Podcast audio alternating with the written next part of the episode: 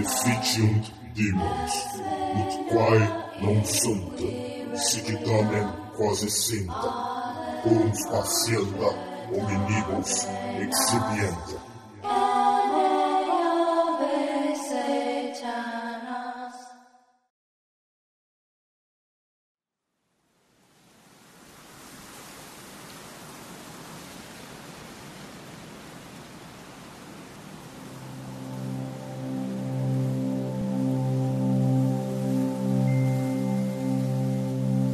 Senti falta do vento escaldante de Andaluzia.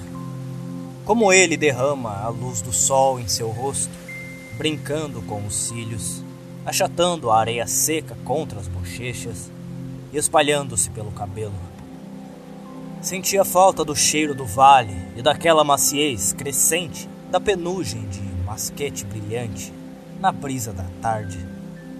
Daqui de cima, posso ver a casa onde cresci Vejo capelas brancas enfiadas em pomares de uva, como peões espalhados em um tabuleiro de xadrez. Posso ver trechos de asfalto na estrada El Jardinito, vindos da cidade velha através de rochas manchadas. Depois, desaparecendo atrás do horizonte com faróis erráticos de caminhões surrados passando. Um dos pit stops ao longo do Ed Jardinito onde os caminhoneiros param para se aliviar, marca o início dessa trilha ondulada, todo coberto por manchas de talos de grama de areia fina. A trilha é quase imperceptível a princípio. A verdade é que ninguém se importa em notar isso, porque os caminhoneiros que estavam tomando conta de um vazamento de blitz se preocupariam em verificar uma trilha lamacenta que leva a Deus sabe onde. Mas eu sim foi assim que cheguei até aqui, ao topo desta colina, onde estou agora. Subi até aqui, então posso finalmente acabar com tudo. Todos esses anos de vadiagem e fuga, exílio e medo. É aqui que tudo vai acabar. Mas, por enquanto, estou apreciando a vista do vale que se desenrola abaixo. Estou saboreando o ar do que poderia ser minhas memórias finais. Ele vai aparecer em breve. Ele sempre faz. Como uma sombra, ele está me seguindo nas minhas pegadas. Sempre ali, sempre atrás de mim. E lá está ele. Sua figura mancando aparece atrás da curva acentuada de El Jardinito. Ele olha para cima e me vê. Então para um momento para recuperar o fôlego e se apoia na bengala, como se avaliando a trajetória restante para este trecho final. Depois retorna sua caminhada, ou devo dizer, recomeça sua caminhada agonizante. Anos de perseguição sem fim afetaram seu corpo. Não admira. Há quanto tempo ele está me perseguindo? Dez, vinte, trinta anos? Ele é lento, metodicamente lento, mas, por uma vez, não vou fugir. Eu vou esperar, bem aqui, atrás desta pedra. Finalmente vou ficar cara a cara com ele. Esta lâmina afiada de sua faca suíça que estou segurando em minha mão logo atravessará seu pescoço. Sim, é isso que vou fazer. Termina aqui, no beco sem saída deste trilho arenoso, no cimo da colina sobranceira ao vale com as suas capelas brancas e pomares de moscatel. Engraçado, depois de todos esses anos, ainda não sei o nome verdadeiro do meu perseguidor. Eu sempre o chamei como o mestre Borges o chamava, aquele que vaqueia. Aquele que vaqueia, ouça, eu vou te matar.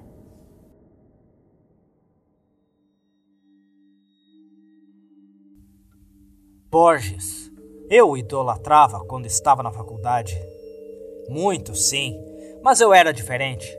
Era 1961. Eu era um aluno mediano e preguiçoso na Universidade Laboral de Cordoba, flutuando de um semestre para o outro com notas que mal passavam. Eu tinha poucos amigos e quase nenhum interesse. Pode-se dizer que uma forma inicial de crise de identidade. Além de beber licor anisado, Minha única outra paixão era a literatura. Literatura latino-americana. Borges e Neruda estavam na vanguarda. Pode-se imaginar minha emoção ao ver um panfleto pendurado na parede da Faculdade de Letras. As vagas eram limitadas, mas quem se importava? Era o próprio Jorge Luiz Borges, que vinha nos dar uma palestra seguida de um painel aberto de perguntas. Como um maníaco, corri para o auditório horas antes da palestra. Fui o primeiro na fila e, quando as portas se abriram, consegui o assento na primeira fila. O auditório estava lotado de queixos babando de jovens autoproclamados prodígios, aguardando a chegada do grande. E lá estava ele, o cego senhor da literatura, caminhando ereto para o palco, com uma bengala e seu fiel assistente a seu lado. Aplaudido de pé, ele acenou com a cabeça e fez um gesto de obrigado, por favor, sente-se. Então ele começou. A palestra foi dedicada aos escritores espanhóis. Não me lembro bem se era Cervantes ou de Vega. Realmente não fazia diferença. De alguma forma, consegui assistir a palestra inteira, que durou mais de três horas, e não me lembrar de nada. Falava lenta e metodicamente, derramando mel em nossos ouvidos, como o violão de Segóvia, com a sua visão ausente pregada no teto. E então aconteceu. Algo que me pegou completamente desprevenido. Antes de encerrar o dia, Borges estava prestes a responder perguntas da plateia. Claro, levantei a minha mão e centenas de outros alunos também. Um dos assistentes de Borges sussurrou algo em seu ouvido, o que o fez sorrir. É uma honra para mim estar diante de um público de jovens, mas nosso tempo não é infinito. Disse com os olhos cegos ainda cravados no canto mais distantes do salão. Por esse motivo, vou escolher aleatoriamente perguntas de cinco de vocês. Eu nunca ganhei nenhum prêmio ou loteria na minha vida. Quando jogava pôquer ou blackjack, perdia muito mais do que ganhava. Eu conhecia minhas limitações e isso me tornava uma pessoa medianamente apática, raramente tentando se superar. E assim, sentado com pouca ambição, eu me acostumei com isso. Até aquele momento, quando vi Borges apontando o dedo na minha direção, foi um choque. É, é eu?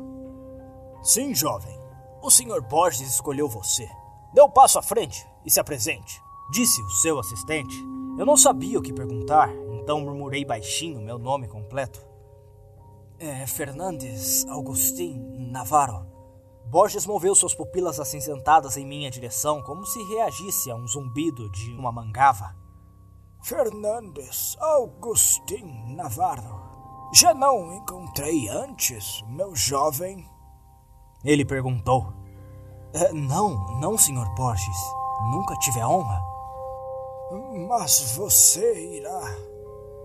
Voltaremos a nos encontrar, Senhor Navarro. Você e eu nos encontraremos novamente. Mas por agora, qual é a sua pergunta? O resto do dia foi nebuloso. Eu nem lembro qual pergunta eu fiz. Deve ter sido sobre ele ganhar o prêmio internacional, não tenho certeza. E talvez não seja importante.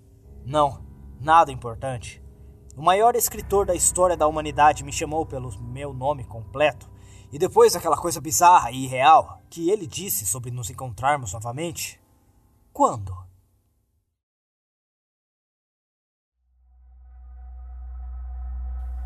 Nove anos depois, em 1970, e lá estava eu, um jornalista um tanto promissor em um dos tabloides um tanto escandalosos de Londres. Todas as semanas meu nome aparecia na segunda página junto com crônicas de celebridades e boatos vis. Meu salário era decente o suficiente para um pequeno estúdio na Manchester Square. Depois de anos reprimido por estudos sem direção, você poderia dizer que me tornei algo mais do que uma média. Ou pelo menos era nisso que eu acreditava. Aquele dia era início de outubro, sem dúvida a melhor temporada em Londres. Começou como de costume. Tomei meu café da manhã chique, que consistia em dois ovos mexidos, presunto, torrada e café torrado escuro no Barrysmore Dinner. E estava pronto para uma agradável caminhada até o escritório. Passava um pouco das oito da manhã e eu não estava com pressa. Minha rota era a mesma de todos os dias. Meus pensamentos naquela manhã estavam todos preocupados com a peça que eu estava trabalhando. Então eu estava caminhando lentamente pela praça quando algo chamou minha atenção. Ou melhor, alguém. A princípio, não dei muita atenção a ele, não mais do que qualquer outra pessoa que estivesse ocioso na praça naquela manhã. Malandros hippies com cabelos sujos tocando violão em cada esquina era um tema comum naquela época. E a cidade de Londres certamente não era exceção. Então, aqui estava, outro daqueles proclamadores de amor incompreendidos, sentado bem atrás da área fechada da praça. Jaqueta listrada, surrado, gorro pesado, sandálias com pedaços de meias de lã saindo. Um vagabundo hippie comum. Como qualquer um pode ter pensado, eu também pensei, exceto que este tinha algo que fez meu intestino revirar. Eu não sabia o que era, mas assim que o vi, senti o desejo irresistível de ir embora instantaneamente e nunca mais vê-lo. A maneira como ele olhou para mim, aquela carranca sombria, que me fez pensar que certamente havia algo mundano sobre este sujeito. Seus olhos, como se esculpidos em rocha, abaixo de sua testa, perfuravam impiedosamente milhares de pequenos orifícios em mim. Eu adicionei ritmo. Quando me virei uma última vez, notei que ele caminhava lentamente em minha direção, passando os portões da praça, entrando na rua, sem dar atenção aos pneus cantando de carros que buzinavam, caminhando em minha direção. Ele é apenas um vagabundo. Não é ele, não é? Apenas mais um daqueles hippies sujos. Não, não, não. Eu tenho que correr. A George Street estava vazia, como nos bairros bombardeados do pós-guerra. Eu podia ouvir meus passos rápidos, ou foi a batida da minha aorta contra o peito. Ele estava alcançando. Correr? Não seja bobo. Sim, corra! Primeiro lentamente, como se estivesse tentando não mostrar ao seu perseguidor que está com medo. Não, não com medo, mas com pressa. Por que estou correndo? Posso eliminá-lo com um soco? Mas realmente não era sobre isso. Foi minha primeira experiência com esse sentimento, que só posso descrever como uma espécie de sensação primordial de medo, pânico, temor, sensação inexplicável de destruição iminente arqueando acima de você, como uma figura escura com uma foice. Eu corri. Corri mais rápido do que meus pés podiam mover. Ao virar a esquina na Tyward, Parei e olhei para trás, temendo vê-lo logo atrás. Ovos mexidos, torradas e café torrado escuro estavam prestes a voltar pelo meu estômago. Enxugando o suor das palmas nas minhas calças, inclinei-me para frente em uma posição protetora e olhei de volta. As janelas vazias de George Street me olhavam como uma criança testemunhando um pai em um ato covarde. Quem quer que fosse aquele homem que me enriveceu neste pânico incontrolável, ele havia ido embora. Que vergonha, Fernandes. Eu repetia para mim mesmo. Mesmo enquanto fazia tentativas inúteis de encantar a palpitação para diminuir. Você devia se envergonhar, eu murmurei, repetindo essa palavra. Murmurar se transformou em assoviar. Aquela música de Magic Lanterns. Vergonha, vergonha, eu assobiei, agindo de forma calma e autocomposta. Eu cantei sem saber as palavras, apenas para converter minha mente para outra coisa. Eu cantei para que os outros não percebessem que eu tremia. Subi as escadas do meu prédio de escritórios, três de cada vez. Terceiro andar. O cheiro familiar de olhos de tipografia me alcançou. Céu escuro. Ah, que vergonha, Fernandes. Mesmo agora que me questiono se minha jornada para a loucura começou naquele dia, ou se já estava em andamento há muitos anos. Loucura que se insinua e recua em maremotos. É assim que costuma acontecer, não é? Tudo que eu sei é que uma hora depois eu estava rindo do meu pequeno momento de fraqueza. Absurdo e lixo. Meu forte sotaque andaluz falou comigo.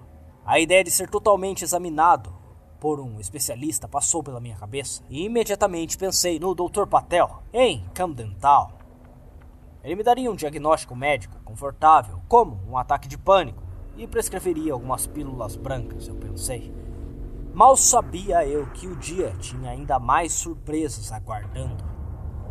O enervante desenvolvimento do roteiro continuou de uma maneira mais estranha quando meu chefe marchou até a minha mesa com um pacote de papel impresso. Não, Navarro, você não vai ver o Dr. Patel em Camden Town, que fará um julgamento sobre a sua insanidade. Em vez disso, você vai fazer um artigo sobre o novo livro de George Louis Borges. Ele está fazendo sua apresentação hoje na Biblioteca Pública de Londres. E blá blá blá. Esqueci-me do ataque de pânico. A emoção de rever Mestre Borges, nove anos depois, foi surreal. Momentos depois, eu estava sentado em um táxi a caminho da Biblioteca Pública de Londres, rabiscando todas as possíveis perguntas que deveria fazer para ele. O Informante de Brody?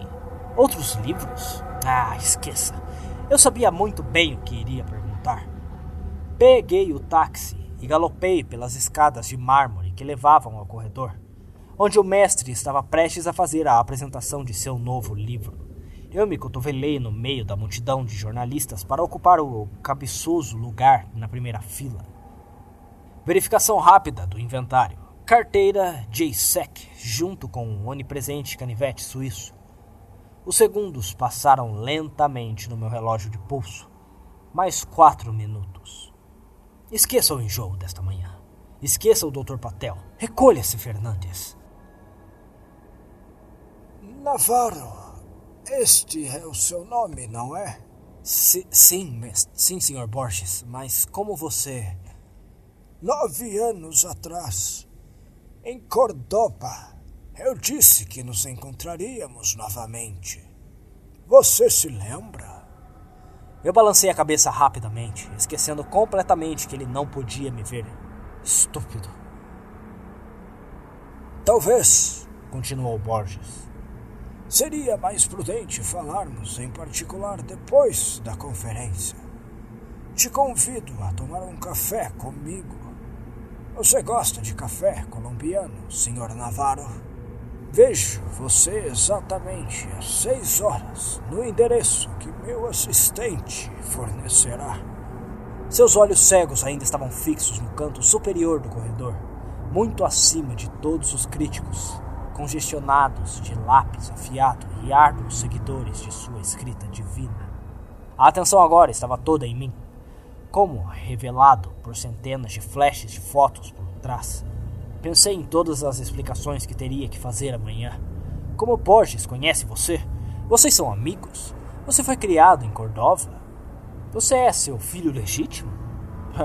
Naquela época eu não sabia. As respostas vieram depois. A memória é um animal complicado. Enquanto observo o vale e sacio meus pulmões com cheiros familiares, não consigo pensar em nada específico. Memórias vagas e elusivas da minha casa de infância. E esses pomares, essas capelas brancas e a própria cidade velha. Nada além de uma sensação incompreensível em algum lugar lá embaixo. Fecho os olhos e deixo o sol rodopiar com manchas coloridas em mosaico de luz. Estou tentando me concentrar sem olhar, Infelizmente, nada vem à mente. Minha memória foi roubada. Você. Lancei meus olhos para a trilha novamente. Ele estava se aproximando.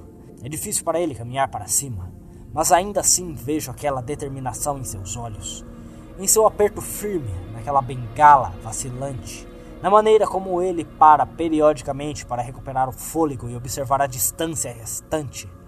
Eu não estou indo a algum lugar nenhum. Cinco, mais dez minutos. Venha, me leve, velho, se você puder. Quase vejo sua expressão facial sobre o lóbulo frontal fortemente pronunciado. É um sorriso, é uma expressão que diz: veremos. Uma vez li uma entrevista no The Morning Times Nela, Borges era retratado como extremamente humilde e minimalista. Sua casa foi retratada como um espaço perfeitamente organizado, com fácil acesso a tudo. Os livros nas estantes, a julgar pela admiração do colunista, eram muitos. Estavam organizados por tema e por título. Dicionários e enciclopédias foram agrupados no mesmo rack, para que ele pudesse encontrá-los facilmente. Em outro artigo datado de 1966, Lick Borges viajava e essas viagens eram bastante extensas. Ele carregava uma estante inteira de livros, alguns dos quais talvez nem fossem lidos. Quando entrei em seu quarto de hotel, aquela estante de livros foi a primeira coisa que chamou a minha atenção. Fiquei perplexo com a multidão de títulos, a maioria desconhecida para mim.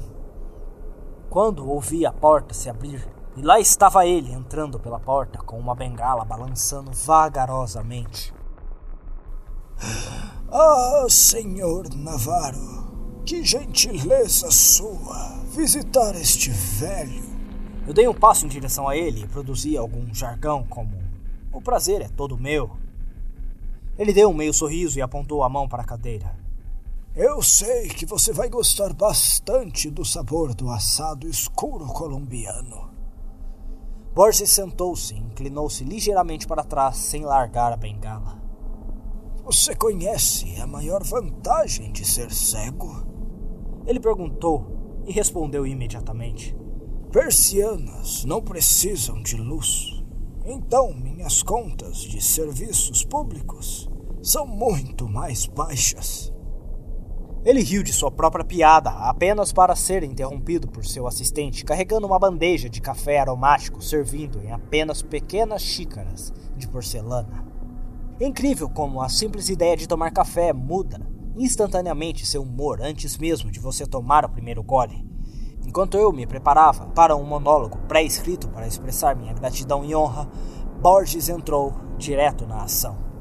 Eu vou direto ao assunto, senhor Navarro. Sobre você estar aqui, sobre eu lembrar de você. Eu sei que você tem muitas perguntas. Vou tentar responder algumas. Alguns, mas não todos.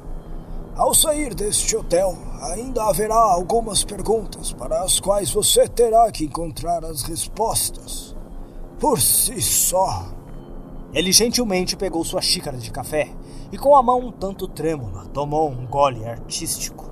Sim, eu tinha perguntas, tantos que minhas membranas cerebrais zumbiam de perplexidade e descrença.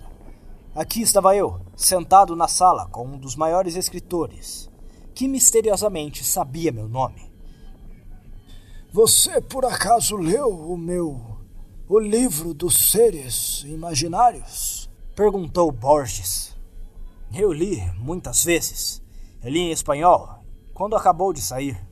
Muito recentemente, comprei a tradução para o inglês em alguma livraria pobre perto de Oxford Circus. Li esse livro muitas vezes, mas nunca na íntegra, principalmente começando em uma página aleatória, assim como Borges pretendia que fosse consumido por seus leitores. Veja, senhor Navarro, aquele livro foi e talvez ainda seja um trabalho interminável, em andamento, pois a imaginação humana não tem limites. Inclui o que pesquisei há mais de dez anos. Recentemente expandido e republicado com mais produtos da imaginação humana coletiva. Mas o livro é apenas um pequeno subconjunto. De certa forma, o livro se escreve sozinho.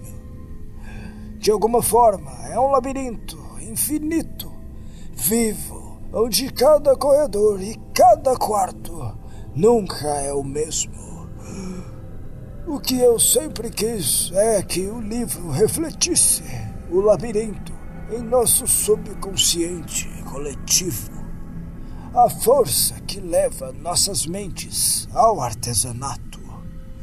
E por esta razão, todas as criaturas do meu livro são estritamente fictícias. Mítico, não estou entediando você, estou? De jeito nenhum, eu compreendo, Sr. Borges. Ele assentiu e limpou o pó de café do nariz. Esse livro, como o título indica, é sobre seres imaginários, contos, lendas e folclore. Mas uma coisa que ninguém sabe é que originalmente pretendia que este livro incluísse mais um ser. Um ser que atende pelo nome latino Quietus Est. Apareceu e desapareceu em muitas culturas, às vezes com séculos de diferença. Muito pouco se sabe sobre isso. Mas o que encontrei foi realmente surpreendente. Primeiro, este ser não é físico. Diferente de um ser comum. Você pode dizer, é humano de muitas maneiras. Ao estudar essa entidade, fiquei cada vez mais agitado. Eu não conseguia parar. Como um louco, eu tentava aprender cada vez mais. Mas logo a empolgação se transformou em outro sentimento. O medo. Medo de quê, Sr. Borges? A visão de Borges mudou do canto da sala direto para mim, como se ele pudesse me ver perfeitamente. Medo de que eu havia descoberto este quietus est não é um mito de forma alguma. Ele tentou tomar outro gole, mas suas mãos começaram a tremer. Então ele teve que pousar a xícara, derramando um pouco no pires ao redor da mesa. Perdoe-me, jovem. Estou tentando manter a compostura, mas você ainda não experimentou o café. Disse ele, enxugando a boca e a testa com um lenço de tricô. Ergui a xícara pequena e tomei um gole, ignorando os vapores aromáticos dos feijões colombianos que descia pela minha garganta. Perdoe-me, senhor, mas você está dizendo que o ser imaginário, chamado Quietus Est, não é imaginário? É por isso que você decidiu não incluí-lo em seu livro de seres imaginários? Só em parte. O medo veio da percepção do que significaria para a humanidade saber sobre a sua existência. Veja, não é segredo que todos nós estamos bem cientes de nossa eventual morte. Todos nós morremos, mas imagine o que aconteceria se todos nós encarássemos a morte todos os dias de nossas vidas. E se soubéssemos o tempo que nos resta neste mundo? A morte não é um conceito vago, retratado por artistas de meia idade. Não é um conto folclórico de um ceifador, mas como uma entidade viva, real, que persegue você e anda por aí mostrando a você um relógio, contando minutos e segundos, aproximando-se de você a cada segundo tentando agarrar a sua mão. Fugir da morte é pior do que a própria morte. Ele respirou fundo e fechou os olhos. Mas não falarei mais. Permita-me dar-lhe meus rabiscos de anos atrás. Estes não são editados em seu formato bruto. Então, por favor, perdoe a linguagem pobre. Está ali, na gaveta, você encontrará uma pasta com um pedaço de papel amarelo. Leia em voz alta enquanto meu corpo maduro tenta recuperar o fôlego. Abri a gaveta como ele instruiu e encontrei um pedaço amarelo de caligrafia cursiva entalhada em espanhol com algumas frases latinas. Os rabiscos eram curtos, com menos de uma página, com marcas e arranhões, mas a maior parte era decifrável. Ele deve ter escrito isso meio às cegas. Pensei o que o levou a fazer isso e não ditar ao seu assistente. Desdobrei o papel e comecei a ler. Quietus est. Disse que não se deve saber sobre seus próprios caminhos e tempos de morte. A morte iminente só é sentida por aqueles que estão em estado terminal e, mesmo assim, não sabem quando e onde, ou por condenados à morte que aguardam o dia e horas exatos de sua execução. A falta de tal conhecimento nos coage a existir. Os sumérios acreditavam em uma certa divindade. A palavra divindade foi riscada e substituída por demônio da morte, encarnado em carne e ossos humanos, o que novamente foi riscado e substituída por entidade, cujo único papel era perseguir suas vítimas e informá-las de quanto tempo elas ainda têm de vida. De acordo com o antigo Livro dos Mortos, que foi descoberto como um conjunto de tábuas de argila, normalmente enterrados em cadáveres, apenas aqueles que são luminosos podem ver a divindade. Novamente riscado duas vezes, substituída por demônio e depois por entidade. Os luminosos são considerados pessoas com altos poderes espirituais, ou vice-versa. Os malditos, condenados pelos padres. A referência reaparece brevemente em alguns manuscritos egípcios, mas em escritos posteriores é substituída por Anubis, ou em raras ocorrências por Horus. Os escritos novamente retratam esse ser sem nome como um ser humano eterno que nunca dorme, mas sempre vagueia. O que é estranho é que nem os sumérios nem os egípcios deram à entidade um nome distinto. No entanto, os últimos achados raros durante a Idade das Trevas referem-se a ele como Quietus Est. A única representação de Quietus Est era de um humano comum, ao lado de um relógio de sol, que servia para medir o tempo que o escolhido ainda tinha de vida. De vez em quando, Quietus Est persegue o escolhido, e quando encurralado, avança os ponteiros do relógio para encurtar o tempo de vida. Se o escolhido não puder escapar, seu tempo acabará se esgotando. A última referência foi encontrada em Chega, senhor Navarro. Você entende a ideia. Agora vamos à questão principal. Por que você está aqui? Ele se aproximou de uma sombra opaca de uma lâmpada, que cortou a sua testa alongada.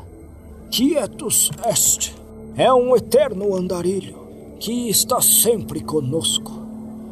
O cronometrista que se senta na beira do palco com o relógio no pulso o maior presente dado à humanidade é a sua incapacidade de vê-lo.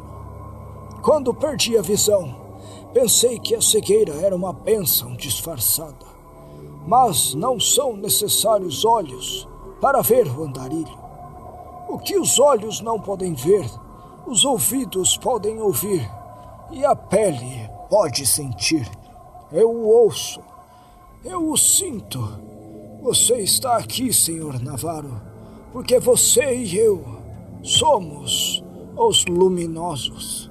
Borges fez uma pausa e perguntou-me com uma voz trêmula: Senhor Navarro, você também ouviu, não foi? Arrepios de frio que se acumularam na minha pele inferior das minhas costas subiram pela minha medula espinhal em milhares de explosões. A náusea formou uma enorme bola de ar na minha garganta e por um momento lutei para respirar, tentando desesperadamente parar as batidas por dentro. Eu empurrei as palavras para fora. Eu. Eu o vi hoje. Como você se acostuma com a noção de ser um transeunte nesta terra? Humanos comuns não precisam se acostumar com isso. Temos aquela camada de proteção embutida aquela rolha de segurança em nossas membranas cerebrais que separa a percepção de ser mortal de inundar-nos. Permite-nos respirar o ar. Isso nos permite exibir esse descuido extraordinário, mas sagrado. O bloqueio mental que nega as leis da vida em um nível emocional primitivo, mesmo para os estudiosos mais perspicazes. O indecifrável tetragramaton nos é mostrado em cada passo que nós damos em cada xícara de café colombiano que tomamos, em cada palavra de sabedoria que colhemos dos livros, a cada segundo contornamos o sinistro tique e tac e ouvimos o nome do Deus sendo sussurrado em nossos ouvidos. E, no entanto, nós humamos, nos viramos e assobiamos. Vergonha, vergonha. Enganando nossa própria autoconsciência. E isso, como dizia o Sr. Borges, é a verdadeira bênção.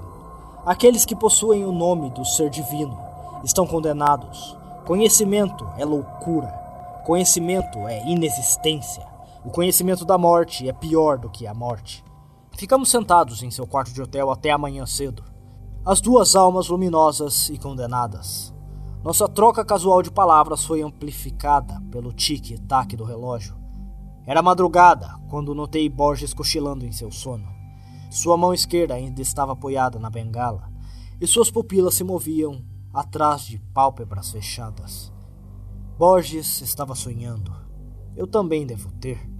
Ao sair do saguão de hotel, me escondi atrás da coluna e olhei em volta da rua. Estava vazio. A luz sombria de postes de rua desenhava estranhas vigas transversais na calçada. As folhas do início de outubro giravam em círculos fechados como bruxas ao redor do fogo. Eu estava olhando em volta, esperando não vê-lo. Ele não estava lá, mas ele estava. Senti sua presença não muito longe de mim. Pomares de moscatel ressoam por dentro como ecos de uma corda de violão, ouvindo, ouvida de uma alcova profunda. Mas nada de especial vem à mente. Não estou tentando mudar o foco de um objeto para o outro, mas minha memória nômade se perde em labirintos sem fim. Você tirou minhas memórias de mim, não foi? Espere, mortal. Espere mais cinco minutos e você saberá a resposta. Ouça em meu cérebro. Ele está falando comigo agora. Posso ver como a longa caminhada morro acima o está esgotando. Mas o que são dor e cansaço ao cruzar a linha de chegada? Como Borges me alertou, nunca se aproxime dele. Não olhe diretamente nos olhos. Ele estará sempre perto. O relógio dele estará correndo. Se ele tentar pegá-lo, corra. Mas ele conseguirá para sempre, de certa forma. Ele será como a sua sombra. E eu corri, e ele vagou. Eu evadi, ele seguiu. Ele chegou muito perto de mim em meu quarto de hotel no segundo dia após a minha longa noite nos aposentos de Borges. O tolo em mim ainda pensava que escapar dele seria tão fácil quanto mudar para um novo apartamento ou se hospedar em um hotel. Então, eu fiz exatamente isso. Foi alguns minutos de hotel miserável do meu trabalho, onde decidi passar algumas noites apenas para pensar sobre as coisas. Naquela noite, e eu me lembro de cada minuto dela, foi meu primeiro encontro cara a cara com ele. Meu quarto, B6, ficava no subsolo. Enquanto eu cambaleava pelo corredor escuro de hotel, tentava encontrar a chave do meu quarto. Senti sua presença, mas minha tolice ignorante descartou todos os avisos mentais e virou as chaves. Quando a dobradiça da porta rangeu, dei meu primeiro passo para o quarto de hotel. Uma janela no nível da rua lançava dois grossos raios amarelos de luz no carpete do chão. Senti o cheiro de poeira e teias de aranha. Ele estava no meu quarto, sentado na beira da cama, com uma corda na mão. Um fino cobertor branco cobria sua cabeça, como uma mortalha em volta de uma estátua. Fiquei paralisado, como um inseto paralisado. Uma avalanche de suor jorrou de meus poros e do meu corpo. Com a mão torcida nas costas, eu estava tentando febrilmente girar a maçaneta. Ele se levantou da cama com um gemido. Ele deu um passo em minha direção.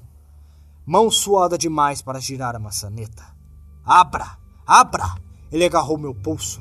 Abra! Corra! O extenso corredor do porão de hotel brilhava como cenas aleatórias de um filme mudo. Correr! B5, B2, B1. Correr! Escadaria, acima, saída, corre!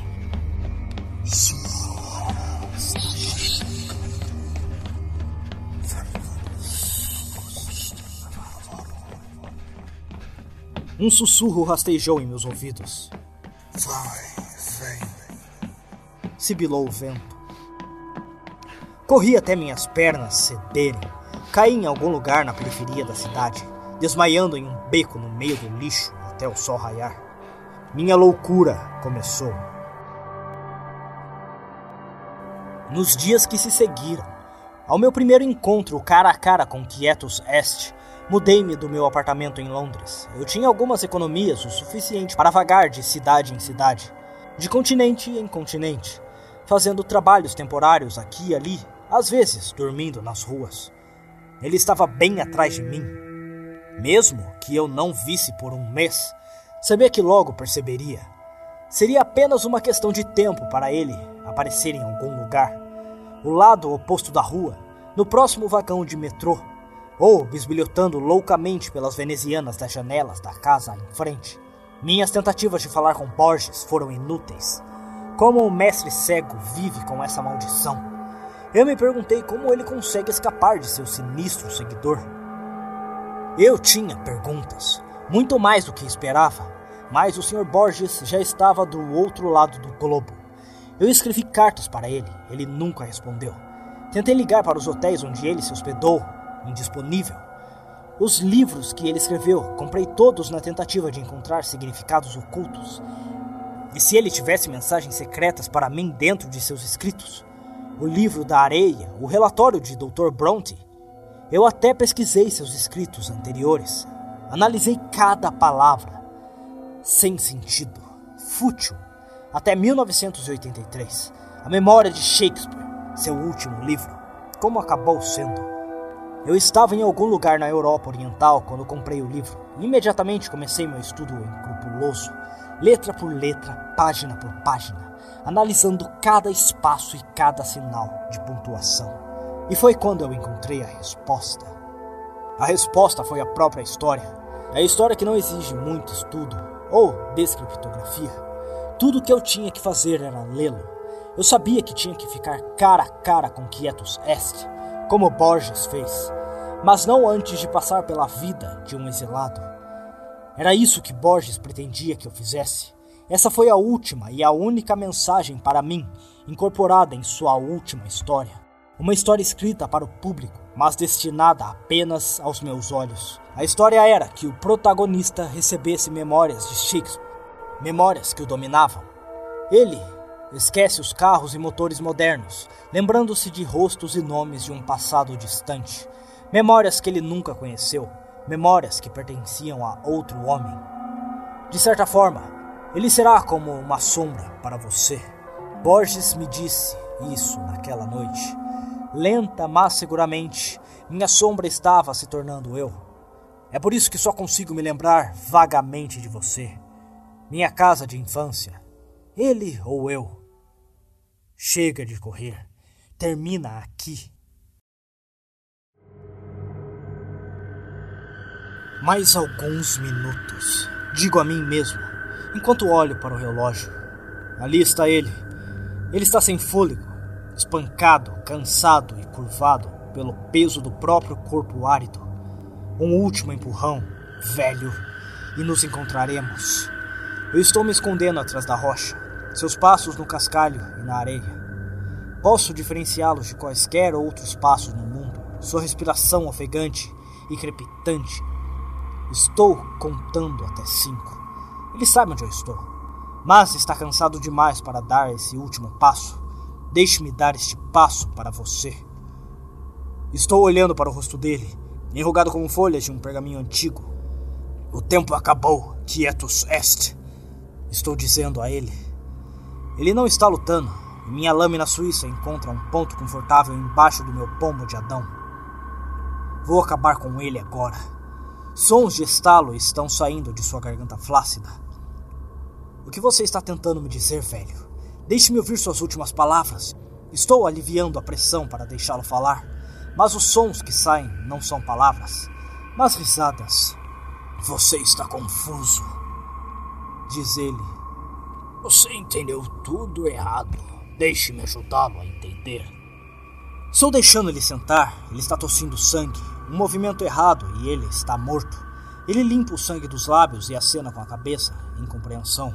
Toda a minha vida, toda a minha vida eu te segui. Ele começa lentamente. É um milagre eu ter chegado tão longe e vivido tanto.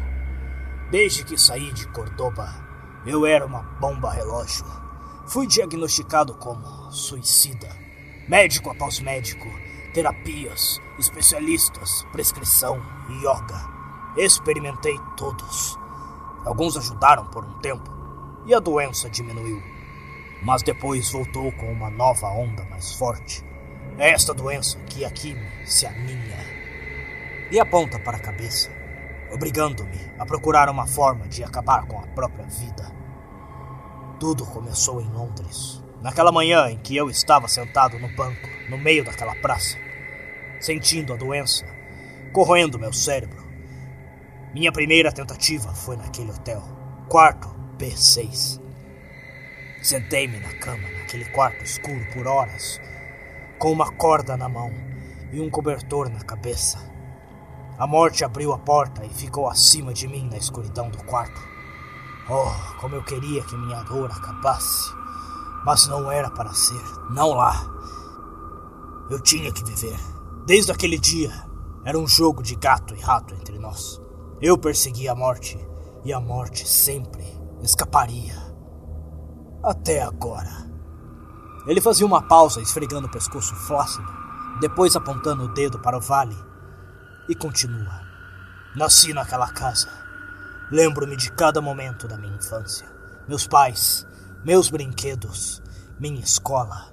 Lembro-me de brincar de esconde-esconde com meus primos no jardim de Moscate e de doçar para o clero dominical naquela capela branca. Lembro-me dos tapetes orientais sendo lavados nas ruas e o cheiro das uvas. Meu nome é Fernandes Auguste Navarro. E você? Você não tem nome verdadeiro, mas eles o chamam de Quietos Est, aquele que vagueia. Filamentos de inferno escaldantes foram acesos em cima de mim. O fogo começa dentro das minhas próprias pálpebras, espalhando-se por todos os poros faciais e escorrendo pelo meu corpo. Mentiras! Mentiras, imbecis! Olhe para mim. Eu sou um homem velho. E você, ainda jovem e forte? Você sempre será. Você não envelheceu. Agora pense mais. O que você lembra da sua infância? Memórias shakespearianas, de sons e cheiros aleatórios, são tudo o que você ganhou de mim. Mestre Borges sabia quem você era. Ele quebrou você, e então ele te enganou. Ele fez você pensar que você era eu. Essa foi a maneira dele de fugir de você. Não revelando a verdade até seu último suspiro, o último livro, última história. Você é aquele que vagueia, e essas memórias que você tem, essas são as minhas memórias. E agora que eu disse quem você realmente é, você deve finalmente acabar comigo. Já ouvi o suficiente de suas mentiras. Estou jogando fora a faca. Não precisarei de lâminas para acabar com você. Com as mãos apertando em volta de seu pescoço fino, estou estrangulando-o. Eu ouço gritar enquanto o aperto aumenta. Sinto o estalar dos ossos do pescoço entre meus polegares. Eu o vejo, engolindo o ar em convulsões quentes. Ele parece tranquilo. Sento-me em seu peito e observo seu último suspiro levado pelo vento. Levado ali abaixo até os jardins, passando pela capela branca e pela casa onde cresceu. O vento escaldante da Andalúzia está derramando o sol em seu rosto, brincando com seus cílios batendo em suas bochechas e girando nos cabelos. Ele deve ter sentido falta do cheiro do vale e da maciez da penugem de moscate brilhando no ar. Estou rebobinando meu relógio de pulso e descendo a colina ao longo da trilha ondulada, meus polegares ainda doloridos de tanto matar. Estou andando, estou dando um pequeno passo para o lado. Assim que chegar a El Jardinito Road, pegarei o primeiro ônibus e de lá seguirei para oeste, ou norte, o destino nunca importará. Em qualquer lugar é onde as estrelas me levam. Eu, aquele que vagueia.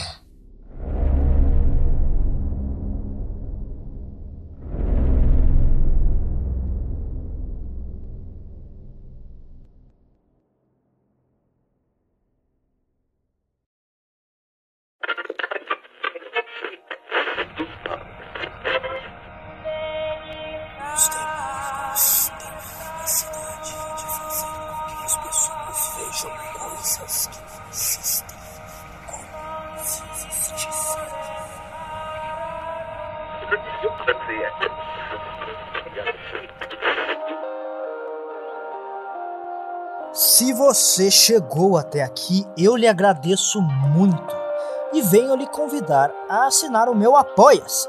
Se você gosta do que eu faço, gostou deste episódio e gostaria de ver ainda mais episódios e ainda melhores, eu peço que você verifique a descrição deste episódio, onde você vai encontrar o link do meu Apoia-se junto à minha chave Pix, para que você possa me ajudar com qualquer quantia. Ajudando este narrador, você decide o futuro do conteúdo que chega até você. É claro, sempre para o melhor. E não se esqueçam de me mandar mais e-mails e verificarem as minhas redes sociais. Todos os links estão abaixo na descrição deste episódio. Perguntas, sugestões, elogios ou hates? Fiquem à vontade para comentar ou me mandar qualquer mensagem que desejarem. Desde já, eu agradeço todo o carinho e apoio. E até a próxima.